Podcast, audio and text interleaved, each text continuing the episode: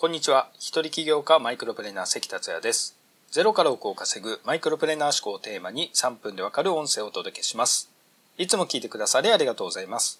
熊本のたらぎ町でウェブライター講座をやってきました。今回で3回目になるんですけれども、皆さん熱心に頑張ってらして、知識やスキルが上がっていくのを感じてます。やはり実践していくと力はついてきますね。さて、2月14日開催のリスナー限定東京オフ会ですが、まだまだ募集しております。参加される方は今回も概要欄またメッセージにリンクを貼っておきますのでご確認ください。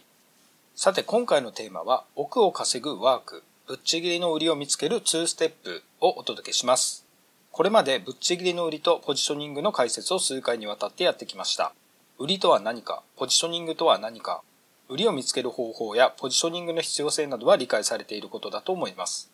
まだ不十分だなと思われる方は、ぜひヒマラヤのアプリからバックナンバーを聞いてください。理解した後は実践です。そこで今回はぶっちぎりの売りとポジショニングを見つけるためにワークを通して書き出していく方法をご紹介します。今回のワークは2ステップです。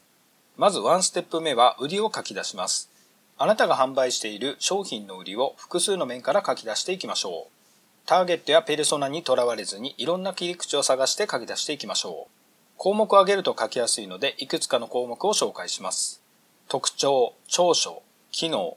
効果、効能、性能、サイズ、色、形状、客層、使用目的、価格、価値、新しい使い方、新しいところ、などです。とにかく数多く書き出していきましょう。今書き出す時間がある人は、ここでラジオを止めて書き出してみてください。ここではぜひ紙に書いてほしいと思います。紙に書く行為というのはとても効果的だからです。74回目の音声、夢が実現していく手書きのすすめでもご紹介しましたが、手書きには脳の神経活動が活発になる、記憶に残りやすい、想像を広げていける、アイデアが浮かぶ、頭の中が整理される、などの効果があります。いざという時に手書きした内容があなたを助けてくれます。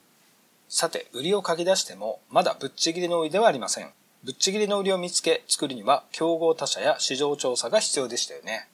そこでステップ2、競合他社の調査研究、そして市場調査をしていきます。競合他社を見つけるために、とにかく片っ端から売りで出てきたキーワードや商品名や商品に関するキーワードを検索していきます。競合他社は今後も研究対象となります。競合他社が見つかったら書き出していきましょう。競合他社ごとに次の項目を書いていってください。ここでは必要に応じて PC やスマホのメモを使ってデジタルでも保存しておいてください。項目は競合の社名、競合のウェブサイトのタイトル、URL、ファーストインプレッションで感じた売り、商品やサービス、価格、他に際立った特徴。競合他社の項目を書き出したら、ステップ1で書き上げた売りのどれがナンバーワンのポジショニングが得ることができそうかを考えます。